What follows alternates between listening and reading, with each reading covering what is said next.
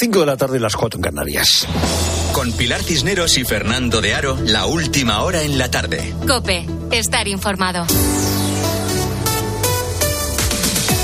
Muy buenas tardes a la gente gente. Te lo adelantábamos a las 4 de la tarde, según ha podido saber la cadena COPE. Eh, Junts ya ha votado y ha votado en contra de la convalidación de los decretos que se debaten en este momento en la sesión del Congreso. Según esa información, eh, esos votos en contra eh, provocarían que los decretos no se convaliden con dos consecuencias, unas consecuencias prácticas pues eh, importantes, por ejemplo en el IVA de los alimentos, es decir, el IVA de los alimentos rebajado dejaría de estarlo y desde luego con consecuencias políticas porque arrancaría una legislatura eh, en la que Junts eh, está dispuesto, eh, la formación de Puigdemont está dispuesta a tumbar mm, medidas importantes del gobierno. Ojo que también ha votado en contra Podemos, en contra de uno de los decretos que la policía local localizó a dos menores caminando solos por la carretera por un castigo de su madre. Se encontraban los niños de 6 y 8 años en un arcén de la vía con doble sentido y poco iluminada. Eso fue el lunes dos niños de 6 y 8 años eh, andando por el arcén porque la madre eh, salió del colegio, se portaba mal y los quiso eh, castigar dejándolos en la carretera. ¿Cómo castigan los padres españoles? Pues todavía en España se recurre al castigo físico según las encuestas. Más de la mitad de los padres españoles, el 55%, reconocen que han golpeado levemente a sus hijos en la cara y un 80% reconocen que les han golpeado en el trasero. ¿Se puede recurrir a los eh, castigos físicos? Pues en el Código Penal que teníamos antes de 2008 se hablaba explícitamente del derecho de corrección paterno. En el, en el Código Penal que tenemos ahora no se habla de corrección eh, paterna, pero dicen los penalistas que, hombre, eh, dentro de lo habitual y de lo proporcionado, pues no tendría por qué tener responsabilidades un castigo físico. Claro, eh, no podemos abordar el problema solo eh, teniendo en cuenta lo que dice el Código Penal. ¿Es bueno o es malo eh, que haya castigo físico? La convivencia en una familia no es fácil. Personas que conviven en un espacio reducido muchas horas al cabo del día. Bueno, pues eso es lo que dice Pilar Güembe, que con Carlos Goñi ha estudiado el asunto y ha escrito un libro precisamente sobre esta cuestión. Es complicado, el, casa y conflicto, la disciplina no es siempre fácil de mantener, eh, los chicos a veces no hacen caso y está eh, aquello que se decía de la torta bien dada. Si una torta bien dada a tiempo soluciona problemas. Tenemos que saber resolver los conflictos, no tenemos que esconder la cabeza e ignorarlos. Los conflictos hay que enfrentarse, pero la mejor manera es con castigos. La mejor manera es con castigos. Bueno, pues eh, parece que no. Parece que eh, el castigo en el fondo es, es, un fracaso. El castigo además puede provocar eh, reacciones que no son nada buenas, porque los chicos pueden tener problemas de autoestima, inseguridades, pueden decir mentiras. Es verdad que últimamente tenemos una educación quizá demasiado blanda o quizá demasiado hiperprotectora. La, palabra es mejor una educación hiperprotectora, de manera que los padres son auténticos padres helicópteros que están siempre encima de los chicos y que no, eh, que no eh, les provocan a tomar decisiones, no quieren asumir riesgos, eh, padres que tienen miedo de que sus hijos se equivoquen, bueno, esa es una cosa, ¿no? Eh, la sobreprotección es evidente. Los hijos, además, huelen el miedo de los padres y eso tiene consecuencias. Eh, y, superar la eh, superprotección paterna, pues es, es muy conveniente. Sobre todo porque si no educas al chaval en que lo que hace tiene consecuencias, pues es una mala educación la que recibe. Otra cosa, otra cosa es que las consecuencias que tenga lo que hace sean eh, castigos, incluso castigos físicos. Eh, quizá hay que cambiar el método. Eh, por ejemplo, utilizar un método que llaman los psicólogos de refuerzo positivo, utilizar otras fórmulas porque el castigo probablemente es, eh, digamos que la constatación de un fracaso es lo primero, no lo único. Buenas tardes de nuevo, Gacineros. Buenas tardes. Sánchez sin apoyos es el titular en este momento. Los siete diputados de Junts a esta hora mantendrían su voto en contra de los tres decretos del Gobierno. Una situación que deja al Ejecutivo en una situación muy complicada. Mientras en el Senado también se debaten las enmiendas a la totalidad de PP y Vox contra la ley de amnistía. En este caso, Sánchez sí cuenta con los votos necesarios para tumbarlas. Nos vamos a la Cámara Alta. Maribel Sánchez. Pues sorprendentemente no hay miembros del gobierno en el hemiciclo, no han subido al estrado a defender la ley de amnistía, ante la que están presentando sus enmiendas PP y Vox, y el que lo ha hecho es el portavoz de Esquerra, Gabriel Rufián, el cobrador del FRAC en palabras de Cucagamarra. Dura intervención de la diputada popular, que sabiendo que esa enmienda va a ser derrotada con los votos de los socios del gobierno, acusa a los independentistas de haberla redactado en beneficio propio. Ampara los actos terroristas, los estragos en Barcelona que hicieron arder en, en, otoño del 2019, la malversación y todos los actos de corrupción, desde los Puyol hasta la señora Borrás. Pero les diré más.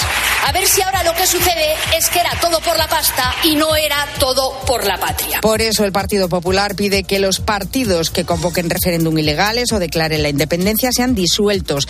La enmienda de Vox solicita que sean ilegalizados. Ahora están interviniendo el resto de grupos antes de que se vote por llamamiento. Lo ha solicitado el PP, cuentan a COPE para dejar en evidencia a los que defienden la amnistía.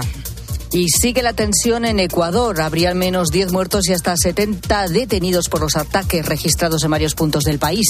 Allí vive Toño, es arquitecto y tiene familia en España. Acaba de contarnos aquí en la tarde cómo es la situación en las calles. Bueno, el problema, evidentemente, este tipo de problemas no, no, es, es, no es reciente. Todo inicia con este tema de la droga. Todo lo demás que en determinado momento se empezó a hacer muchísimo más grande hasta llegar al punto donde hemos llegado. Todas estas bandas han adquirido un poder tienen armamento bélico, hay bandas que tienen armas que solamente los debería tener el ejército, por decirte de alguna manera.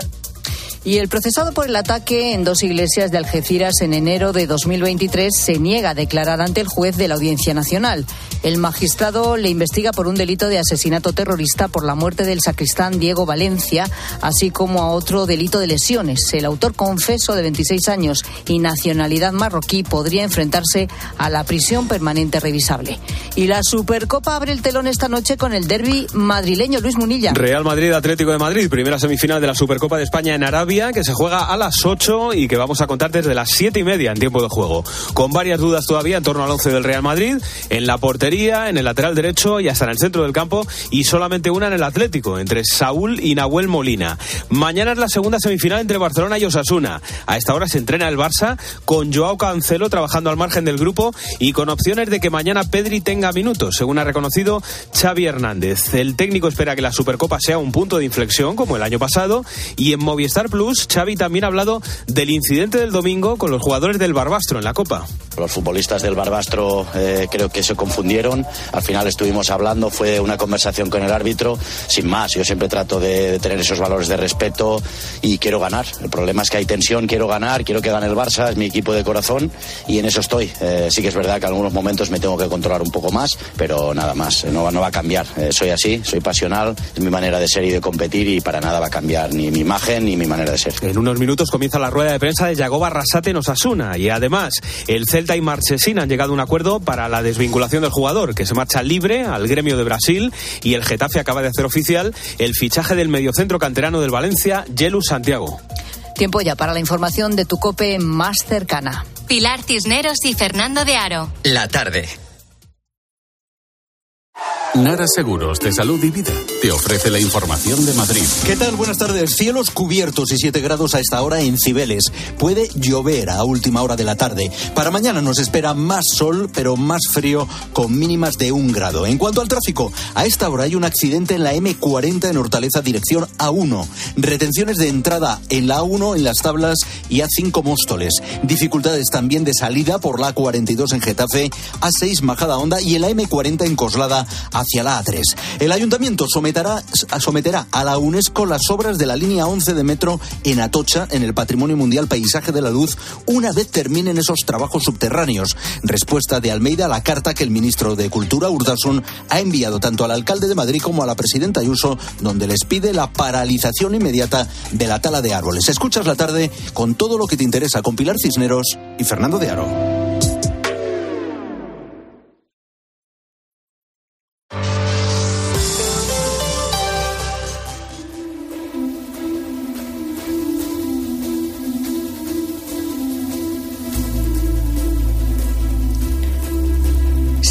Sorprendidos por la noticia de la caída en bolsa de la empresa catalana Grifols a causa del informe de Gotham City Research.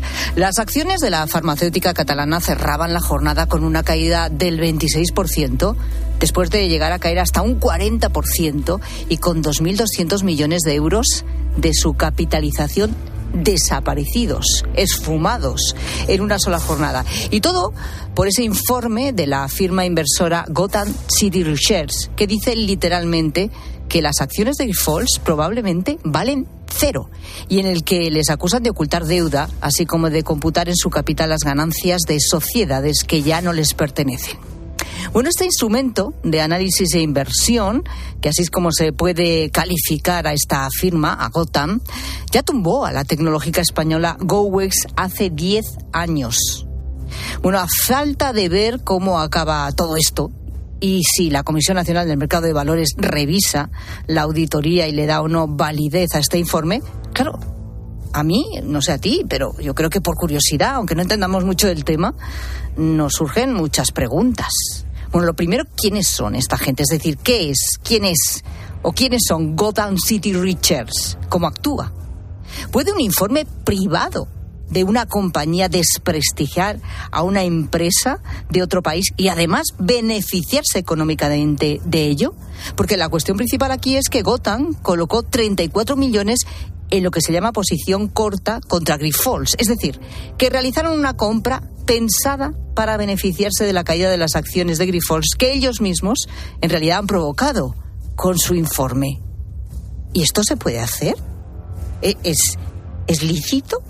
Bueno, estas dudas, estas preguntas se las planteamos, cómo no, a nuestro profesor de Economía de Bolsillo, a Fernando Trías de BES, economista, escritor. Hola Fernando, ¿cómo estás? Buenas tardes. Buenas tardes, Pilar. Vaya vaya historia.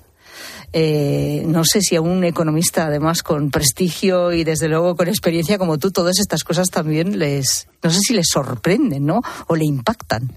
Atónito. ¿Estás atónito? Atónito, sí, sí. O sea, es, es, eh, es una pasada. O sea, es, eh, es que es un, un ataque bestial contra, contra otra empresa, interpretando sus estados financieros sus estados contables y patrimoniales para provocar un derrumbe en bolsa y sacarse una millonada. O sea, es, es que es un, o sea, es, muy bestia. ahora iremos a si esto se puede hacer o no. Hacerlo parece que lo han hecho, pero ¿cómo es posible? Eh, pero ¿quiénes son? ¿A qué es? ¿Qué es Gotham City Richards? ¿A qué se dedican realmente? Bueno, aquí eh, esto es una empresa de inversiones eh, que ellos, si, de hecho, si tú entras en su página web, que es bastante sencillita, eh, básicamente ellos dicen que se dedican, se focalizan a las inversiones basadas en, eh, en, análisis de estados financieros, ¿no? Entonces, ellos básicamente lo que llevan haciendo desde hace un montón de años. Aquí detrás hay un estadounidense de, de origen coreano, se llama Daniel Yu, que por cierto ya estuvo en la cárcel este hombre, eh, el, lo que se dedica básicamente es, mm, ellos van analizando empresas de todo el mundo. Llevan desde el 2012, 13, creo que la primera operación fuerte fue en el 14, creo recordar. Pero llevan ya años haciendo esto. ¿eh? ¿Qué es lo que hacen? Analizan compañías de todo el mundo. Da igual, han hecho operaciones en India, en Francia, en España, esta es la segunda. Y, y detectan una empresa que ellos piensen o tengan la hipótesis, acertada o no, luego podemos ver cuántas han acertado y cuántas no, de que, esos, eh, de que la información que, consta sobre esa empresa, que cotiza en bolsa, pueda estar inflada o pueda estar o no responder a la, reflejar la realidad. Entonces empiezan a dedicar un montón de dinero, el que haga falta, millones, con investigadores privados, si hace falta, evidentemente, analistas de documentos han llegado a infiltrar a personas en compañías a las cuales han derrumbado, meten el dinero que haga falta, hasta poder ellos llegar a una conclusión lo más certera posible, porque evidentemente les va a caer luego una, una, una reclamación ¿no? por parte de la empresa que van a desprestigiar, la cual ellos detectan o están ya prácticamente seguros que esa empresa no refleja la realidad, que sus estados financieros, su, su situación patrimonial hecha pública, eh, no refleja la realidad. Entonces, una ellos tienen esta información, claro, es una información súper privilegiada. Entonces, lo que hacen es, hacen dinero con ella. ¿Cómo hacen dinero con ella?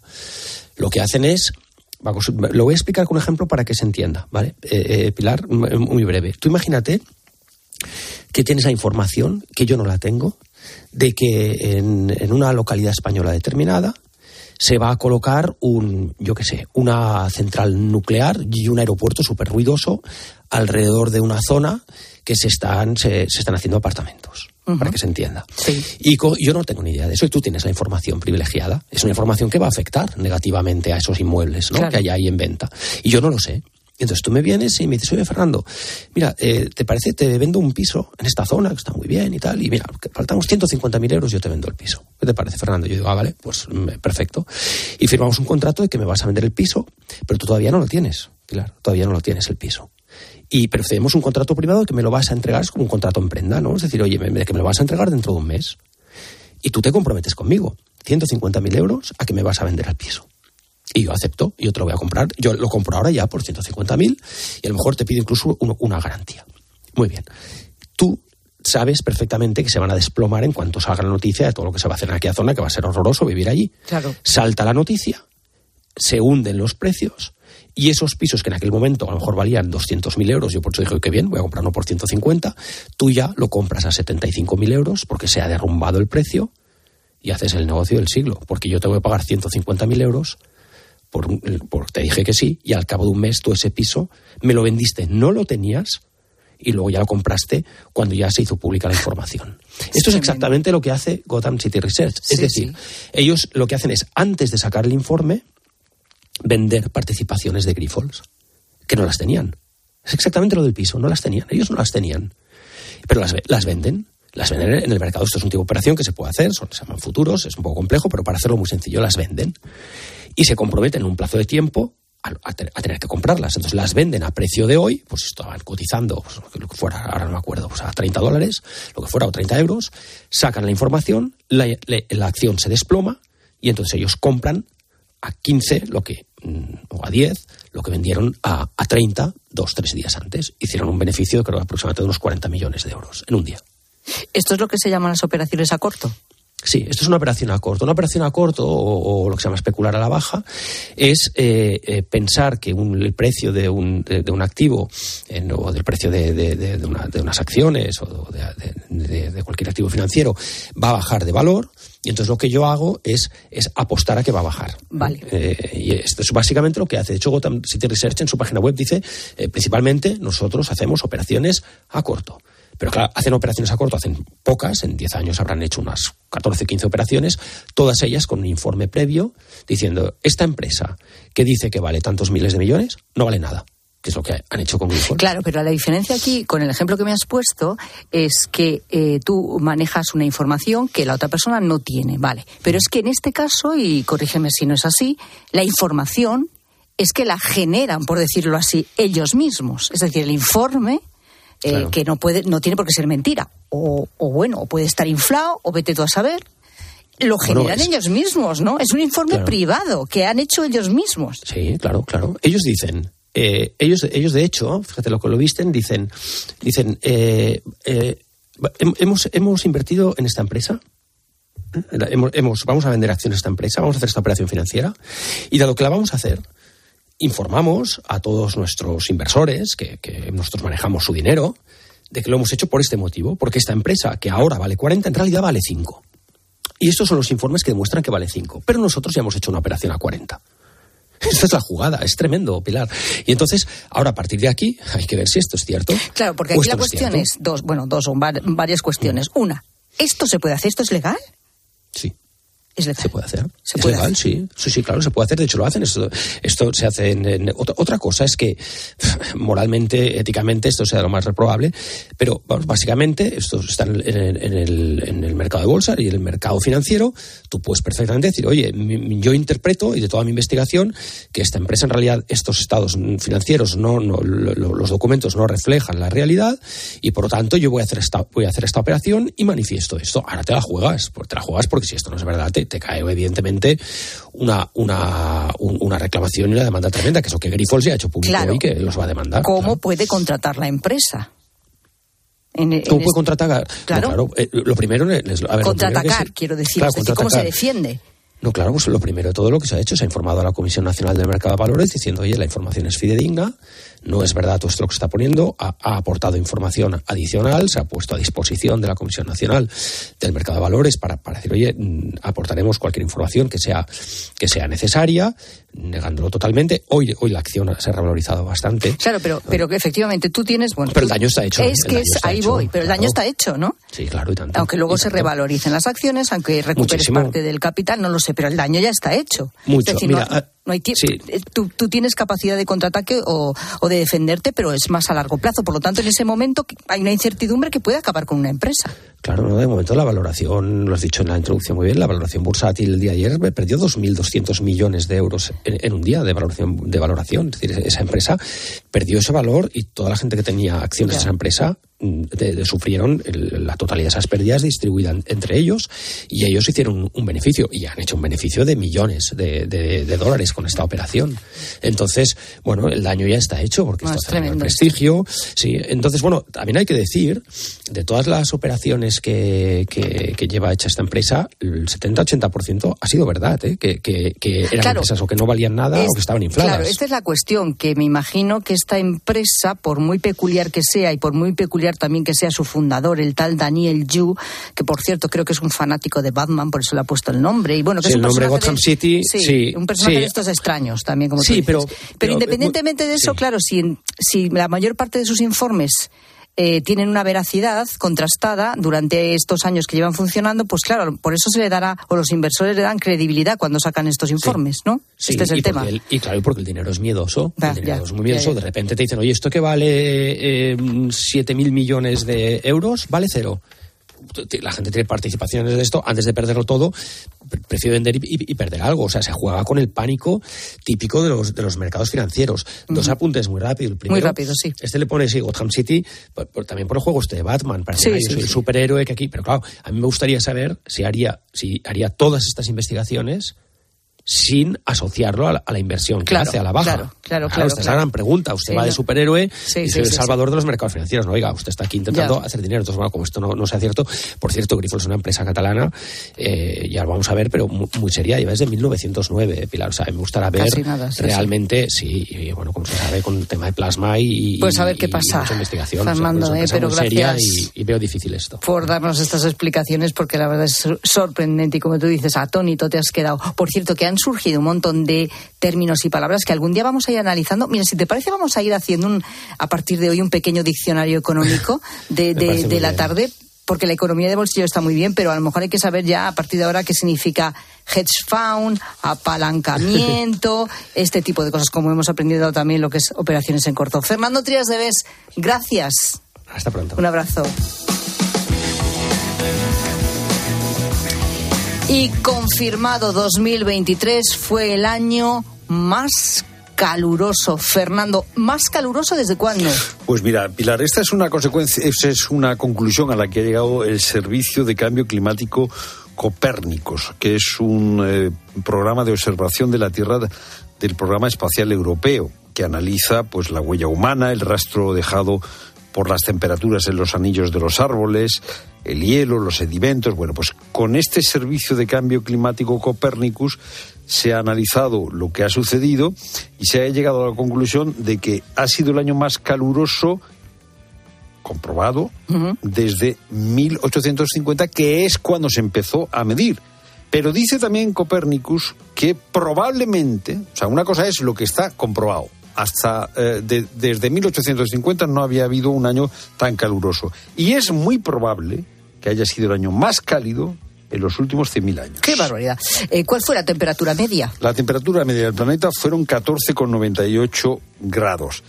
¿Esto qué significa? Bueno, pues que se ha subido 0,17 grados respecto a 2016, que fue el año en el que hubo el último récord. O sea, casi 15 grados de media en el planeta. ¿Y por qué esta temperatura es importante? Pues no, pues esta temperatura es importante porque eh, si mm, medimos cada día, eh, durante seis meses, todos los días la temperatura fue superior en un grado a la media que había de temperatura antes de que desarrolláramos la industria. O sea, durante la mitad del año, todos los días estuvieron un grado por encima de la temperatura preindustrial.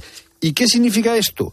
Pues significa eh, que eh, se están incumpliendo los acuerdos de París. Los acuerdos de París en 2015 establecían que no convenía eh, superar mm, dos veces la temperatura que había en la época preindustrial, pero mm, recomendaban mantenerse por debajo de la subida de un grado y medio de la temperatura preindustrial. En 2023, el año que hemos dejado atrás, ha habido muchos días que hemos estado por encima de un grado y medio de la temperatura preindustrial. ¿Esto significa que definitivamente los acuerdos de París para reducir el cambio climático se han ido al traste? No, porque los acuerdos de París decían que eso de estar una, un grado y medio por encima de eh, la temperatura preindustrial había que eh, constatarlo durante 20 años.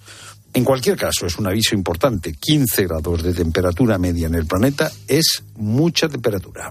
El año más caluroso desde que se tienen registros y probablemente desde hace 100.000 años. años. Casi nada, este 2023 que acabamos de dejar atrás.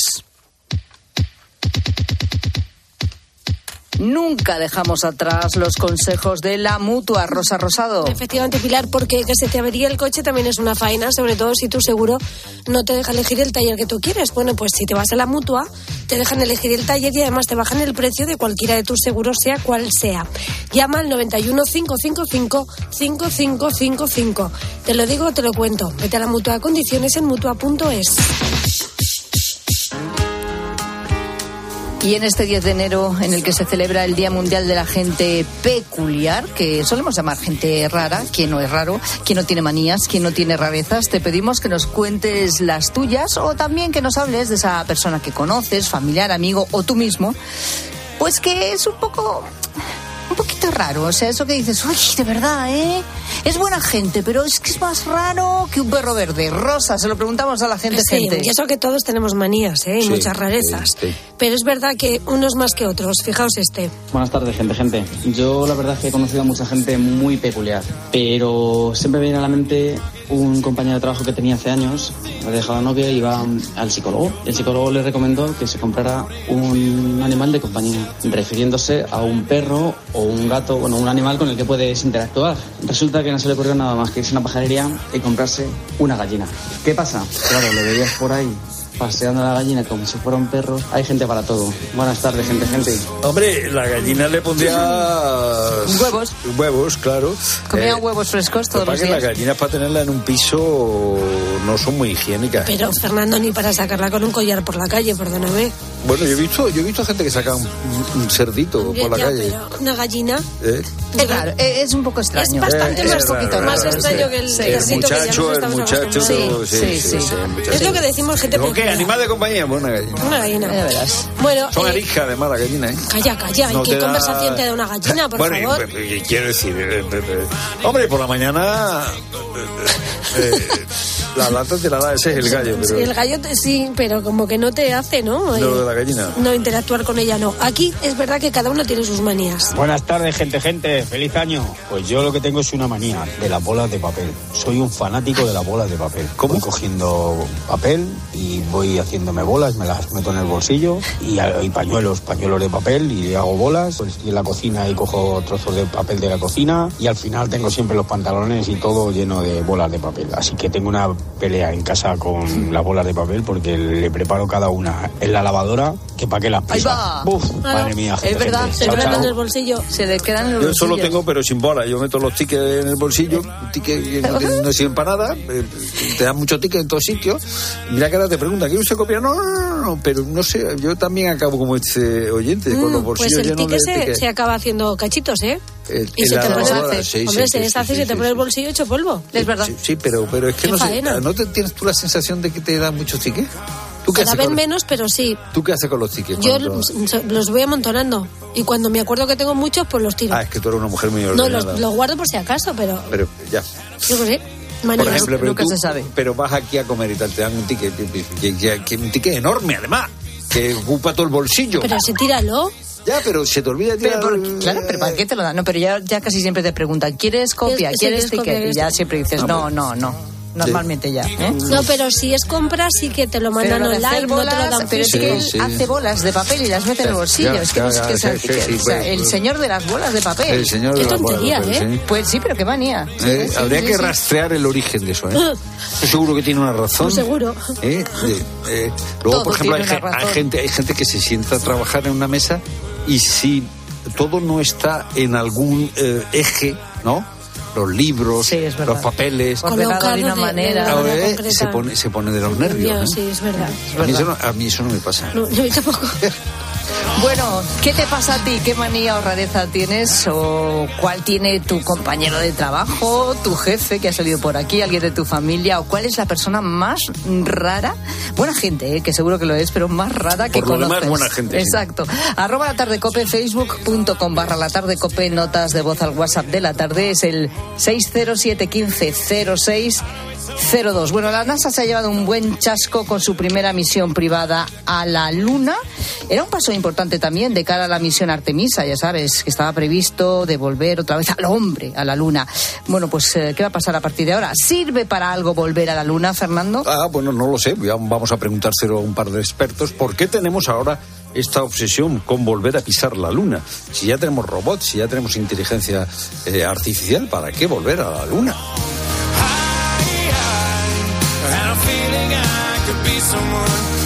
Pilar Cisneros y Fernando de Aro. La tarde. Cope, estar informado. Una historia. Un protagonista Sensibilidad. y expósito. Cocinar con menos de un euro corazón de África, sin enchufe, sin combustible. Bueno, pues es posible. Lleva años alimentando a miles de personas en colas de hambre y enseñando a jóvenes en riesgo de exclusión social. Ahora se ha embarcado en un nuevo proyecto, llevar cocinas solares a Niaga. Escucha a Ángel Expósito en la linterna de Cope, de lunes a viernes desde las 7 de la tarde. Si sientes que todo te va sobre ruedas y no quieres que ningún bache en el camino lo estropee, el seguro de coche de línea directa está hecho para ti. Además de ahorrarte una pasta, nunca te quedarás tirado, porque tienes coche de sustitución también en caso de avería. Cámbiate ahora y te bajamos el precio de tu seguro de coche sí o sí. Ven directo a lineadirecta.com o llama al 917-700-700. El valor de ser directo. Consulta condiciones.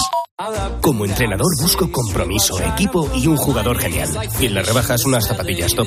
Cuando buscas, no siempre encuentras, pero en las rebajas del corte inglés siempre encuentras lo que buscas. Con descuentos en moda, deportes, hogar, accesorios, lencería, zapatería.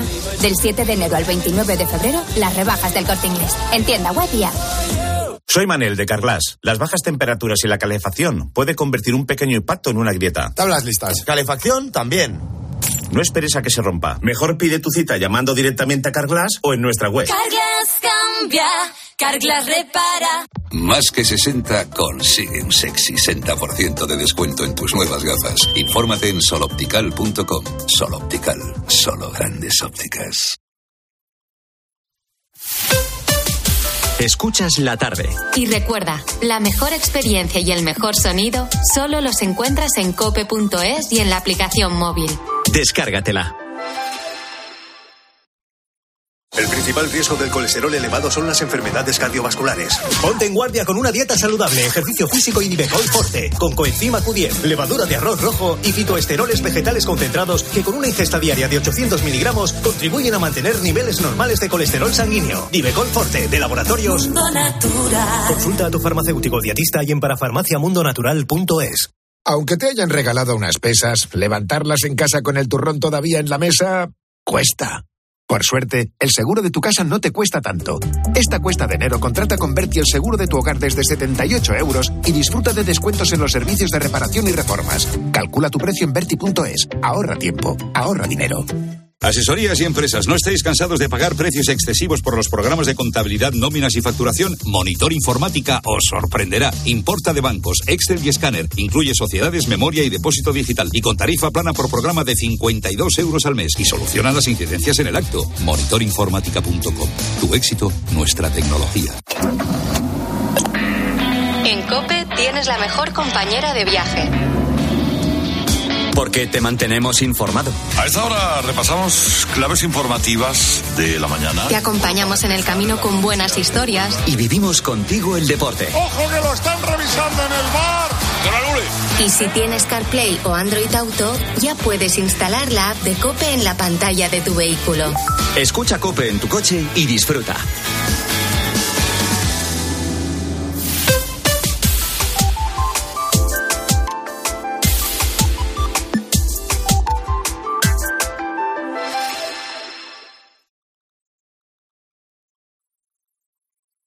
Escuchas la tarde. Con Pilar Cisneros y Fernando de Aro.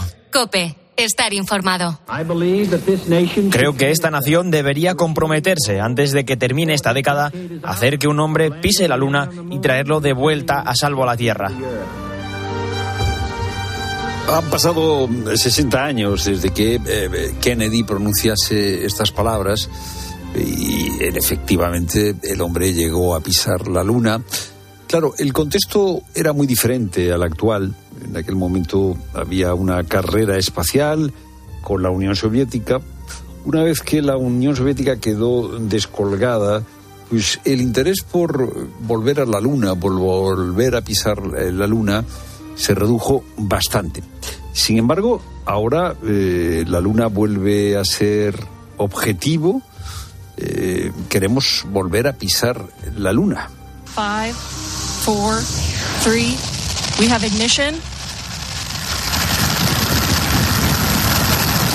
And liftoff of the Aunque hay que decir que los últimos eh, proyectos no están saliendo como se esperaba. Hace unos días fracasaba el primer intento de la NASA eh, con su primer cohete comercial. La nave robótica Peregrine ha tenido una avería en el sistema de propulsión y ha perdido eh, combustible. Y hace unas horas hemos sabido que eh, dos programas de la NASA, Artemis 2 y Artemis 3, se aplazan. Eh, el Artemis 2 eh, tenía como objetivo que una nave con tripulación humana rodease la Luna, eso se aplaza al 25 y Artemis 3 volver a pisar la Luna se aplaza a 2026. ¿Por qué volver a la Luna? ¿Tiene sentido? David Barrado es astrofísico del Centro de Astrobiología del CSIC. Eh, David, buenas tardes.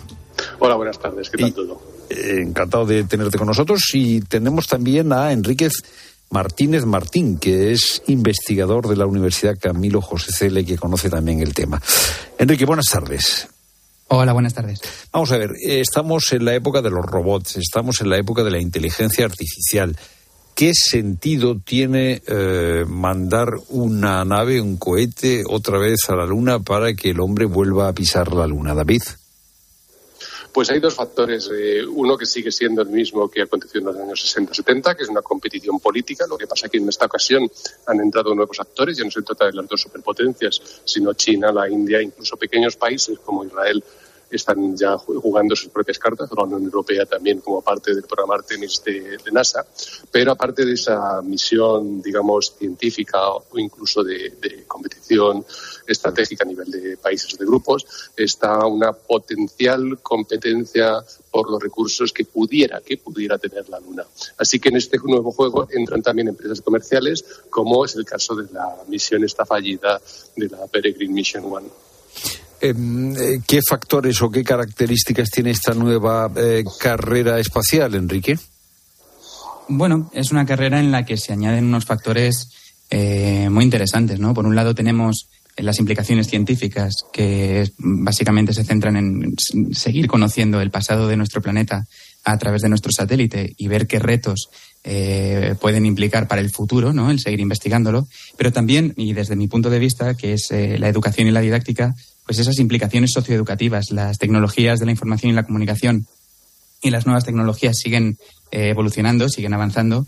Y yo creo que esta, esta nueva carrera hacia la Luna va a crear eh, nuevos, nuevas formas de trabajar y nuevos eh, modelos de trabajo que se deben llevar desde el punto de vista socioeducativo, ¿no? ya que la Luna no solo es algo muy atractivo, sino que es un tema que se puede llevar desde el punto de vista multidisciplinar, ya no solo desde la geología, la física, la química, sino también incluso se puede realizar una aproximación desde el arte, ¿no? desde la literatura, la pintura. Entonces, mm, implica una serie de factores muy interesantes a la hora de aportar en los, en los programas educativos a nivel internacional. Eh, ha publicado hace unos meses eh, eh, Joseph Silk un libro que se llama Back to the Moon que es muy optimista sobre todo lo que puede darnos volver a la Luna, por ejemplo, explotar tierras raras, eh, por ejemplo, establecer una base lunar, por ejemplo, establecer eh, incluso hoteles, eh, tener un observatorio o una lanzadera para seguir explorando el sistema solar. David, ¿es exagerado pensar en un futuro con mayor presencia humana en la Luna? No es exagerado, no sé cuál será la escala temporal. Lo que sí creo firmemente es que nadie ha hecho, por lo que yo sé, un estudio económico de la viabilidad del proceso, si realmente va a ser rentable. Lo que es la parte científica siempre va a ser rentable, lo que aumente nuestro conocimiento eh, respecto, como ha dicho el otro contertulio, eh, del origen de nuestro propio planeta va a ser en beneficio de todos, pero la parte más comercial de explotación de eh, minerales como piedras raras, la posibilidad de explotación de helio para obtención de energía, etcétera, eso tengo yo mis dudas más que razonables sobre su viabilidad, por lo menos en las próximas décadas. Bueno, desde el punto de vista entonces económico, dudas, y desde el punto de vista científico, no. Eh, Enrique, eh, la, Luna es importante en, bueno, en que la Tierra sea como es, o sea, la famosa inclinación del eje que hace posible que haya estaciones, eh, creo que tiene que ver con, con la Luna, están las mareas. ¿Qué nos puede ayudar la Luna a saber más de nuestro planeta, de la Tierra? Bueno, al final la Luna es una especie de fósil flotante, ¿no? Que orbita a nuestro alrededor. Ya eh, sabemos que la, teoría más aceptada de su formación es esa colisión, ¿no? Con Tella, con un cuerpo que colisionó con, con la Tierra cuando estaba en sus primeros estados de formación, ¿no? Entonces, eh, lo que la Luna representa al final es una especie de, de, de, prototierra, ¿no? Que podemos investigar y que podemos analizar y que podemos y que nos puede ayudar a entender los procesos y la, y la, y la composición básica del propio planeta en su estado de formación, algo que es totalmente impresionante y totalmente relevante para conocer la historia de nuestro planeta. Sirve para conocer la historia de nuestro planeta, David, y sirve para conocer mejor el espacio, para conocer eh, mejor el sistema solar y, y para conocer lo que tenemos en nuestra galaxia y más allá de nuestra galaxia indudablemente se puede utilizar como plataforma científica de gran utilidad. De hecho, hay planes ya para construir gigantescos radiotelescopios que la propia Luna servirá de protección respecto a la contaminación que aporta la Tierra para indagar en esos secretos del universo, pero también como potencial plataforma para explorar otros cuerpos dentro del sistema solar. Y dentro de esta idea está la posibilidad de mandar eh, misiones eh, humanas a Marte. Otra cuestión es si es más rentable, es más eficiente, es más rápido, es más barato esas mismas exploraciones realizadas con sondas automáticas. La Popeya no es la misma, el, hito no es, no es igual, pero posiblemente sería una forma más eh, rápida y más efectiva de realizar esas investigaciones. Bueno, pues eh, volvemos a la Luna, eh, volvemos a tener una carrera espacial, retos científicos. De momento, Pilar, la explotación económica no es tan fácil. David Barrado, Enrique Martínez. Martín, gracias por estar con nosotros en la tarde de COPE. Un placer. Un placer, muchas gracias.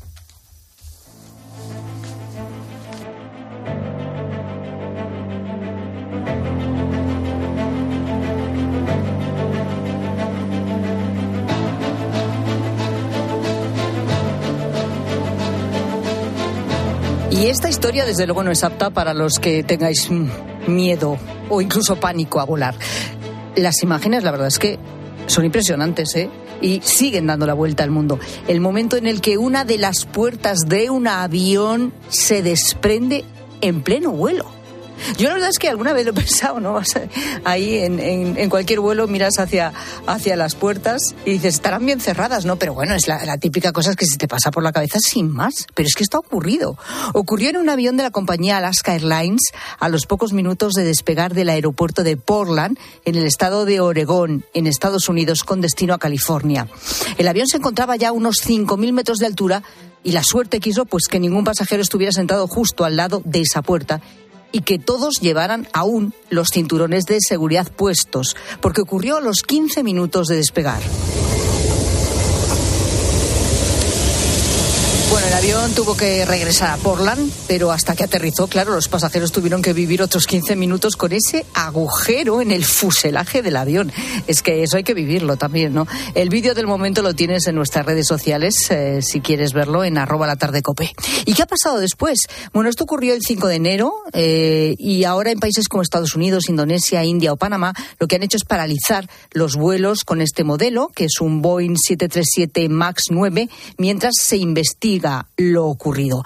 Lo último es que varias compañías como United, eh, United Airlines han dicho que han encontrado tornillos que están sueltos en los aviones que están revisando. Tornillos sueltos, que es que suena así como no sé, como, como raro, como de chapuza, pero bueno. Por cierto, por si te lo estás preguntando, ese modelo específico, ese, ese MAX 9, no opera en la Unión Europea. Francisco Cruz es piloto, es especialista en seguridad aérea. Hola Francisco, ¿qué tal? Buenas tardes.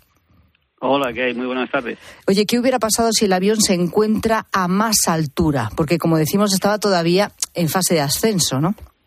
Efectivamente, al estar a 16.000 pies, unos 5.000 metros, la altitud es baja todavía y la despresurización no hubiera sido tan brusca. Si hubiese sido a unos 10.000 metros, a unos 30.000 pies, la despresurización hubiese sido explosiva y aunque los pilotos estamos entrenados para controlar esta situación, la complejidad de la emergencia hubiera sido mucho, mucho peor y el riesgo de los pasajeros mucho peor porque podrían haber sido succionados.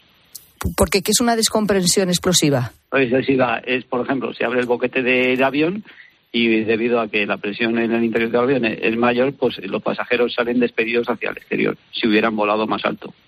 Jolín. Esa es un poquito, es un poquito la, la historia. Entonces, al haber volado a unos 16.000 pies, a unos 5.000 metros, no había tanta diferencia de presión y fue afortunadamente fue más controlable la, la situación, aunque tuvo bastante complejidad porque de acuerdo ahora a lo que las informaciones que están saliendo, pues eh, en los pilotos tenemos una lista de chequeo, estas listas de chequeo salieron eh, volando, cuando estaban volando los pilotos, la puerta de la cabina de vuelo eh, se abrió, que está hecha para que se abra, pero los pilotos no lo sabían, no tenían esa documentación. Y las comunicaciones, la verdad es que eran difíciles con el control de tráfico aéreo. Eh, claro, o sea que en ese momento en que se abre la puerta y desaparece, y, los pilotos se encuentran con, esa emergencia.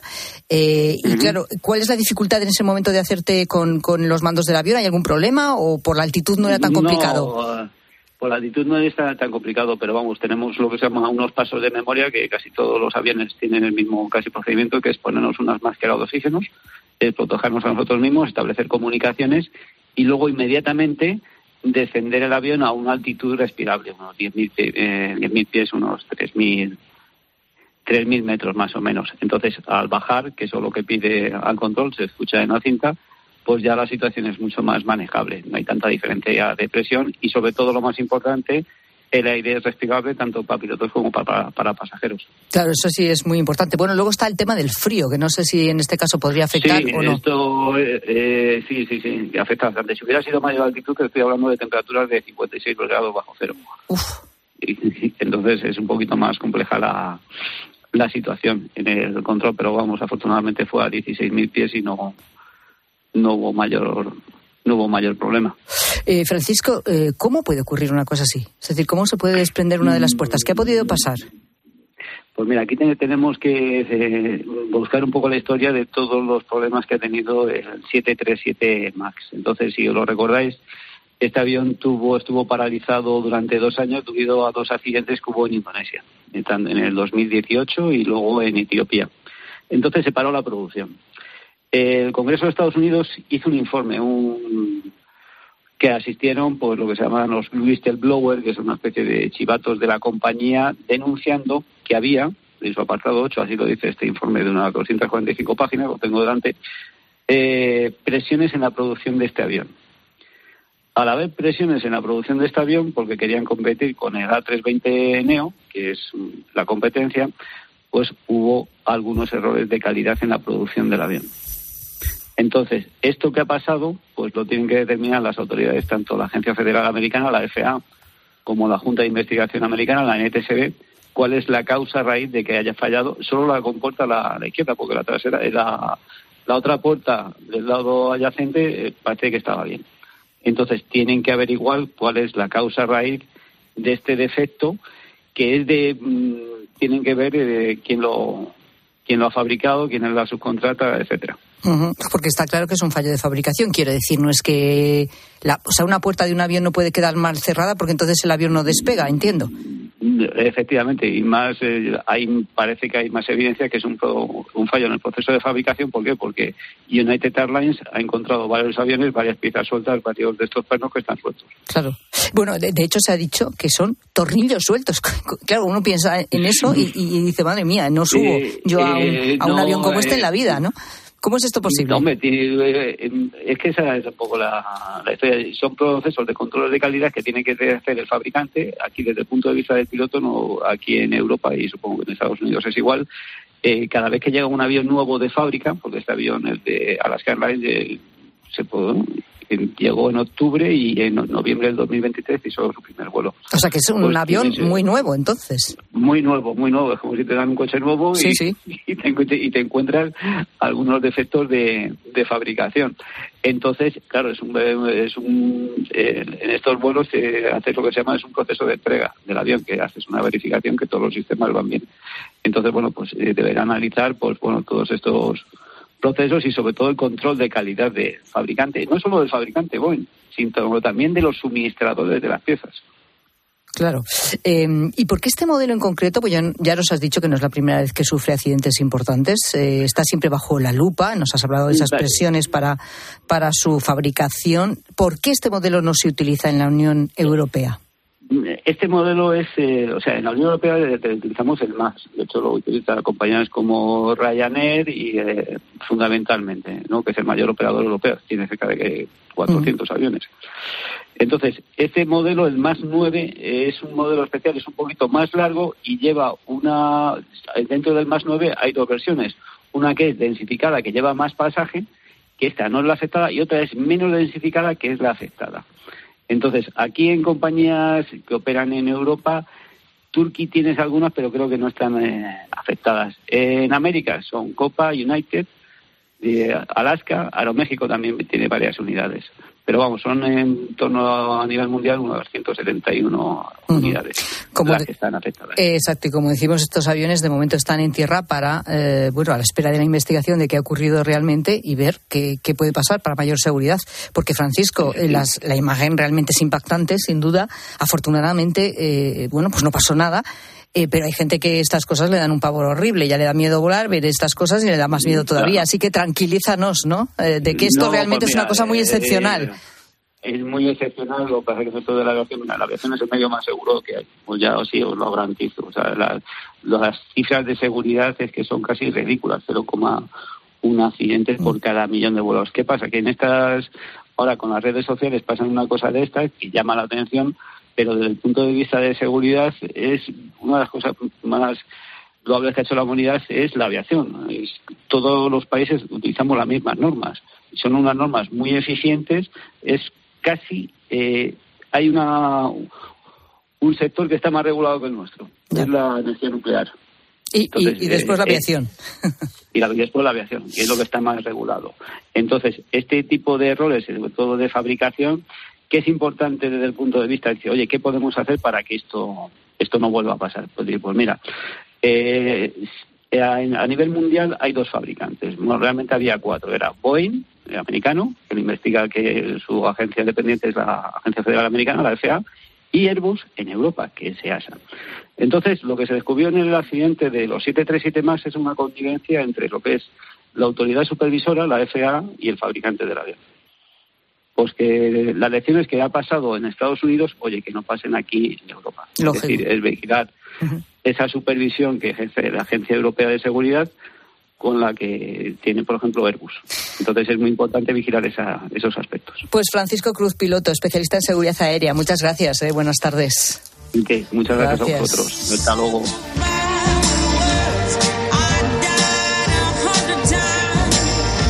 Menos mal que a Rosa Rosado y a mí no nos da miedo volar, porque... Mm, eh, bueno, habla por ti. Si ve uno esas imágenes, da un poquito de cosa. Sí, sí, a mí cada vez me da más miedo, fíjate lo que te digo. Mira tú por dónde. Sí. Cuanto más mayor, más miedo a todo. Es verdad. También es cierto que subo menos avión que antes. Entonces yo creo que también eso... Se desacostumbra uno. Claro, ya no quieres tú subir ahí, ¿no? bueno, de eso podemos hablar otro día porque hoy estamos hablando de gente un poco peculiar o rara. Es que es su día mundial. Y también de esas manías y rarezas. Se lo preguntamos a la gente, gente, ¿qué dicen? Pues la gente, gente y sus manías, sí. Hola, buenas tardes, gente, gente. Ahora mismo no caigo si conozco a alguien. Lo que sí sé es que yo cuando trabajo limpiando y yo tengo que dejar todos los enchufes, los botones, todos para el mismo sitio. No puedo dejar, si hay tres interruptores, dejarlo uno para arriba y otro para abajo. Nada, aunque tenga que estar encendiendo por un lado y apagando por otro para conseguir que se queden iguales. Y los armarios abiertos, bueno, es que eso ya me consume. Buenas tardes. Me consume. Me consume, nos consume. Sí, sí, sí, este mira. tipo de cuestiones. Y esto ¿No sí- da tiempo a meter otro coche? Siempre sí, Bueno, mira. venga. Esto es un ¿A que sin no? vivir. Sí, bueno. Buenas tardes, gente, gente. No sé si será un maníaco o no, pero yo los utensilios del aseo, tengo dos estanterías y lo tengo que tener todo mirándome hacia mí las etiquetas en un primer plano y todas separadas a la misma altura, separadas de la pared y una entre las otras igual. Decirme loco, pero soy así. Buenas tardes, gente, gente. Un poquito payasi. Un Sí, poquito, un poquito tienes ahí algo. rarito. Un poquito algo. Queremos más rarezas, manías. 607 15 0602. Estás escuchando La tarde de Cope. Y recuerda que si entras en cope.es, también puedes llevar en tu móvil las mejores historias con Pilar Cisneros y Fernando de Aro. Uf, vaya atasco. Va, vamos a jugar a imaginar cosas increíbles. Em, que nos abduce un ovni y nos deja en la oficina. Que ahorramos con cada repostaje. Pero eso ya lo hacen los iluminados. Esas personas corrientes que al contratar la luz con Repsol empiezan a ahorrar hasta 300 euros al año en carburante y en sus facturas de luz y gas con los planes energías. ¿Y tú? ¿A qué esperas para hacerte iluminado? Contrata la luz con Repsol en el 950 52 50 y empieza a ahorrar. En BBVA queremos dar respuesta a algunas preguntas importantes. Los bancos cobramos comisiones, pero ¿se pueden dejar de pagar? Sí. Cuanto mayor es la relación con nuestros clientes, mejores condiciones podremos ofrecerles. De hecho, el 80% de nuestros clientes en España ya no paga por el mantenimiento de cuenta. Por eso hemos decidido compartir contigo esta información, porque en BBVA trabajamos cada día para construir una relación más duradera con nuestros clientes. Descubre cómo no pagar comisiones en bbva.com. ¿Te lo digo o te lo cuento? Te lo digo, soy buena conductora. ¿Y aún así me subes el precio? Te lo cuento. Yo me voy a la mutua. Vente a la mutua con cualquiera de tus seguros. Te bajamos su precio, sea cual sea. Llama al 91 555 5555. 91 555 5555. Te lo digo o te lo cuento. Vente a la mutua. Condiciones en mutua.es. Tienes 30 segundos para imaginar, para imaginarte el futuro, o como te gustaría que fuese, para imaginarte el mundo, el tuyo, o el que heredarán las generaciones que llegan, un mañana en el que podamos hacer que las cosas sucedan. Imagínate lo que quieras, lo que te emociona, lo que podremos lograr. Si en los últimos 100 años la tecnología nos ha permitido conectar como nunca la vida de las personas, imaginémonos todo lo que seremos capaces de hacer en los próximos 100. Telefónica, imaginémonos. Escuchas la tarde. Y recuerda, la mejor experiencia y el mejor sonido solo los encuentras en cope.es y en la aplicación móvil. Descárgatela. Uf, vaya atasco. Va, vamos a jugar a imaginar cosas increíbles. Em, que nos abduce un ovni y nos deja en la oficina. Que ahorramos con cada repostaje. Pero eso ya lo hacen los iluminados. Esas personas corrientes que al contratar la luz con Repsol empiezan a ahorrar hasta 300 euros al año en carburante y en sus facturas de luz y gas con los planes energías. ¿Y tú? ¿A qué esperas para hacerte iluminado? Contrata la luz con Repsol en el 950 52 50 y empieza a ahorrar. ¿Te lo digo o te lo cuento? Te lo digo. Ahora que todo se hace online, ¿me haces ir a tu oficina? Te lo cuento. Yo me voy a la mutua. Vente a la mutua y además de realizar todas las gestiones desde tu móvil, te bajamos el precio de tus seguros, sea cual sea. Llama al 91 555 5555. Te lo digo, te lo cuento. Vente a la mutua. Condiciones en mutua.es. En Lowy somos más cañeros que nunca, porque te traemos nuestra mejor ofertaza. Fibra y móvil 5G por solo 29,95, precio definitivo. Si quieres ahorrar, corre a lowy.es o llama al 1456. Lo que está pasando y sus consecuencias te lo explica Pilar García Muñiz. El canal de Suez, este punto del planeta por el que circulan el 10% de las mercancías a nivel mundial. Pero en las últimas semanas, las grandes compañías navieras del mundo están rechazando esa ruta para evitar que los barcos sean atacados por los chiíes hutíes de Yemen, un país que se encuentra en plena guerra civil. Esto puede suponer una alteración del comercio mundial que podemos acabar notando absolutamente todos. Escucha de lunes a viernes de 1 a 4 de la tarde, mediodía cope.